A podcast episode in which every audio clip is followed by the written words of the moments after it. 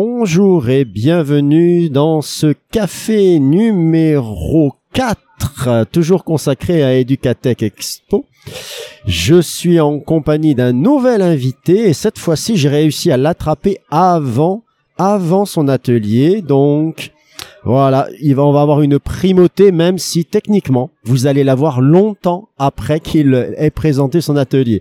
Et je vais l'accueillir aujourd'hui. Je vais dire bonjour, mais qui es-tu? Bonjour, je m'appelle Pierre Ligné. Euh, côté professionnel, je suis professeur des écoles, enseignant spécialisé et en ce moment euh, formateur d'enseignants à l'INSPE de Paris. Eh bien, bienvenue Pierre et dis-nous un petit peu ce que tu vas faire dans cet atelier qui se, qui ouvre maintenant dans, oh là là, dans une petite demi-heure, il va être euh, sur le grill. Alors, j'appartiens à une association. Enfin, je, je, je suis engagé dans une association qui s'appelle l'UMC Partageons, qui euh, euh, est basée sur l'intelligence in- euh, collective euh, pour construire euh, et outiller, s'outiller entre enseignants euh, pour euh, développer des compétences de coopération euh, et euh, de, de partage avec l'autre, de construction avec l'autre, c'est-à-dire euh, euh, travailler l'EMC en classe.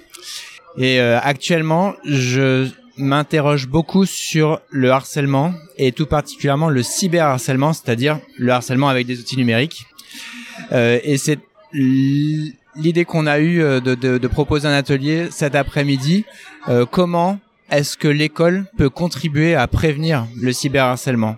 Souvent, on reproche à des parents de pas faire attention à ce que font leurs enfants ou tout simplement de leur donner un outil numérique alors qu'ils n'ont pas l'âge d'avoir le droit de l'utiliser. Euh, je prends bien sûr ça en compte, mais j'ai quand même euh, l'intention euh, d'encourager les enseignants à considérer qu'ils ont un poids dans l'éducation euh, aux outils numériques et dans la prévention du cyberharcèlement, que tout ne relève pas de l'éducation ou d'une possible mauvaise éducation euh, des parents. Alors, te connaissant un petit peu, je sais bien que tu n'es pas du genre à, simplement dire vous avez un poids en vous adressant aux enseignants, etc., mais aussi à les outiller, à les aider vers ça. Alors, qu'est-ce que tu proposes?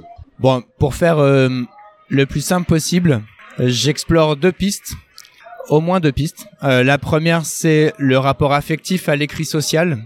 Euh, J'ai l'impression que ça pourrait être quelque chose qu'on pourrait développer un petit peu plus à l'école. On apprend à produire de l'écrit, mais on apprend peut-être assez rarement à produire de l'écrit pour quelqu'un qui nous répondrait quelque chose et apprendre à prendre en compte la réponse au niveau affectif euh, sur son propre écrit, sur son avis, c'est-à-dire apprendre à débattre à l'écrit. Je crois que c'est quelque chose qu'on fait un petit peu euh, à l'école, mais peut-être pas assez. On apprend à débattre à l'oral, mais euh, les outils de l'écrit sont assez particuliers parce que c'est des mots écrits, des stéréotypes, des, des syntaxes stéréotypées euh, qui ne sont pas forcément celles de l'oral et qui peut-être euh, pourraient venir outiller à la fois les enseignants et les élèves. Euh, et et l'autre aspect, c'est la question de la prise en compte de l'interlocuteur. C'est-à-dire que euh, qui dit cyberharcèlement dit outil numérique et qui dit outil numérique dit un peu de déshumanisation. Euh, J'ai sou- souvent cet exemple en tête de c'est plus facile de payer en carte bleue sur internet que de sortir des billets et d'aller voir un commerçant et de lui acheter quelque chose. Il y a quelque chose d'affectif ou de je sais pas quoi qui euh, euh, qui n'est plus euh, dont il n'est plus question. Et donc ma proposition ce serait euh, à l'école de débrancher les réseaux sociaux, d'en recréer un qui ne soit pas connecté, qui soit physique avec du papier, avec euh, des crayons, euh, de façon à se construire soi-même tout euh, l'écosystème du réseau social. Enfin, quand je dis soi-même, c'est euh, en groupe avec la classe. Euh, questionner les règles qu'on doit respecter, euh, questionner le rapport à l'écrit, questionner le rapport à l'autre. Euh, et parce qu'on s'enverrait des messages et qu'on s'interrogerait sur cet envoi de messages, on aurait la possibilité de voir l'autre recevoir le message ou avoir son avis sur le message qu'il a reçu. Donc euh, apprendre à se mettre à la place de l'autre malgré la distance euh, de l'écrit et du, du physique. Euh, jusqu'à aller jusqu'à cette idée de modération, c'est-à-dire que si on a créé notre réseau social avec ses règles et qu'on crée des messages et qu'on les voit passer, il peut y avoir des moments où on s'arrête sur ces messages et où on les observe non pas pour ce qu'ils disent, mais pour euh, le respect ou non des règles euh, qu'ils portent en eux.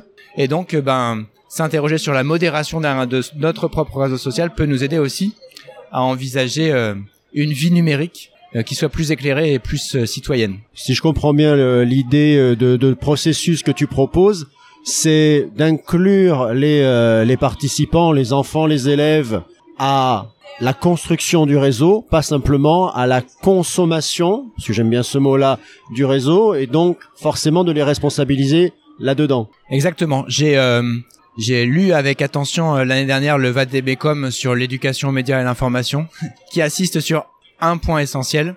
Euh, éduquer aux médias et à l'information, c'est faire créer les élèves, euh, faire créer des fake news, faire créer des, des de, du deepfake, enfin de des choses euh, qui ne sont pas vraies et qu'on publie ensuite ou qu'on montre à d'autres, euh, permet euh, parce qu'on les a créés, d'être d'autant plus attentifs aux indices qui nous permettent de repérer des fausses informations ou des fausses images, etc. Donc je suis parti un peu du même principe.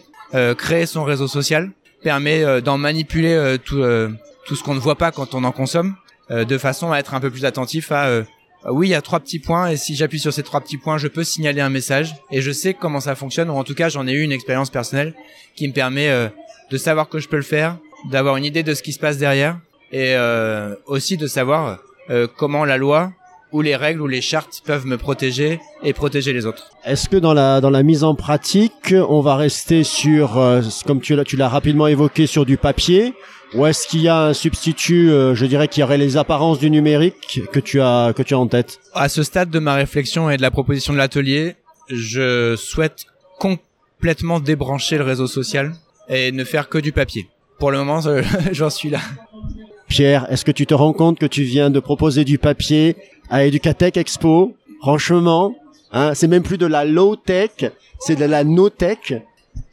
J'en ai conscience, mais je sais aussi que je m'inscris dans le carrefour de l'innovation pédagogique et que euh, le propos n'est pas seulement de vendre euh, les outils numériques, ou en tout cas de, de montrer en quoi ils peuvent être utiles aux élèves, mais aussi de vendre une éducation numérique, une éducation éclairée, euh, et qu'il me semble que débrancher le numérique, que ce soit pour la programmation ou pour plein de choses, euh, peut aussi permettre d'en avoir une meilleure appréciation. En tout cas, peut être un usage scolaire qui permet ensuite, dans la vie de tous les jours et en tant que citoyen, d'avoir un usage euh, éclairé et pertinent des outils numériques. Alors, euh, pour ceux qui n'auront pas la chance d'être là ton atelier, qui sont intéressés, est-ce que tu vas mettre ça quand même d'une façon un peu numérique pour l'accès plus facile quelque part Alors, il y a déjà une euh, séquence sur le site EMC Partageons qui propose de questionner avec des élèves de cycle 3 l'identité numérique, l'usage des réseaux sociaux, la protection des données personnelles.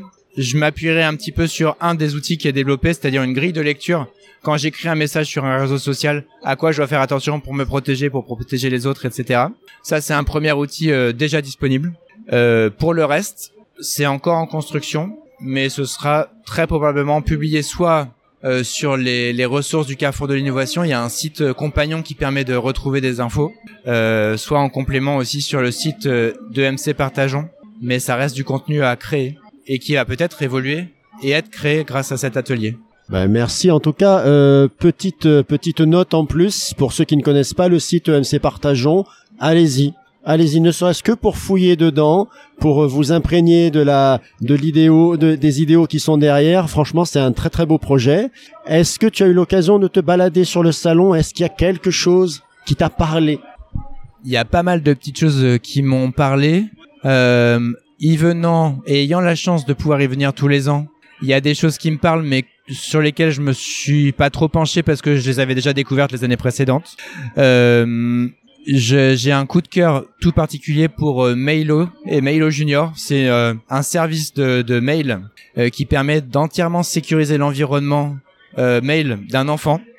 Et je dois dire que je l'utilise à titre personnel pour deux de mes filles et que c'est un formidable outil parce que non seulement il protège les enfants, euh, mais en plus, ces protections peuvent être questionnées avec les enfants qui disent mais pourquoi est-ce que je peux pas envoyer cette image? Pourquoi est-ce que je peux pas utiliser ce lien et le copier et l'envoyer dans un autre message? Donc avoir un discours avec ces enfants sur les contraintes et sur les, les, les dangers d'Internet grâce aux, aux verrous euh, qui sont proposés par Melo et qui a d'ailleurs euh, plusieurs plusieurs niveaux.